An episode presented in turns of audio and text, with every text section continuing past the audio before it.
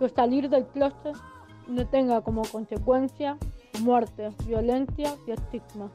Hoy se conmemora dos temas importantes para nuestro colectivo disidente. En primer lugar, se cumple cinco años del travesticidio de Diana Zacayán. Por otro lado, se reconoce este día como el Día Internacional de la Salida del Closet.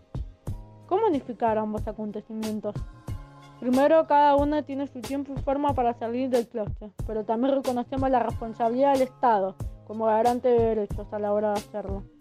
Claramente hoy tenemos una sociedad con escudo de derechos que se fueron conquistando por la militancia disidente activa en las calles, por grandes compañeros que dejaron sus legados en tiempos horribles de dictadura, de desaparición, tortura, asesinatos en nuestro país y que con orgullo reivindicamos entre todos militando, defendiendo nuestra libertad de ser.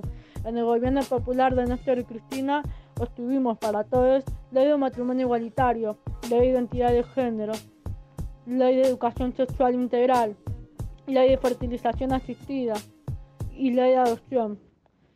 En la discusión de cada una de las leyes siempre se han volcado personas con odio, en el nombre de la Biblia o en el nombre simplemente del odio, para impedir cualquier aprobación de dichas leyes, para decir que no somos normales, pero el amor, el amor siempre vence.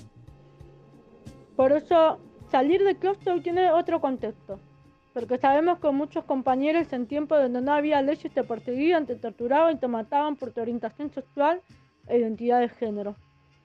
Por eso, en lo personal, recordar a Yana Zacayán tiene que ser sinónimo de militar incansablemente exigiendo justicia, gritando fue travesticidio, porque fácil la mataron por ser travesti. Conmemorar el Día Internacional del Closet permite que alcemos nuestra voz, de decir lo que sentimos, de expresar quiénes somos con orgullo, sin miedo, porque el miedo y el silencio siempre quedarán en el armario de nunca jamás. ¿Cómo es posible que en una sociedad donde se conquistaron derechos importantes sigan ocurriendo travesticidios, transfemicidios, o haya compañeros que sean estigmatizados, golpeados y asesinados por su orientación sexual?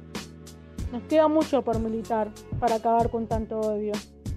Para finalizar, mi nombre es Camilo Paz, soy trans varón del conurbano de la provincia de Buenos Aires.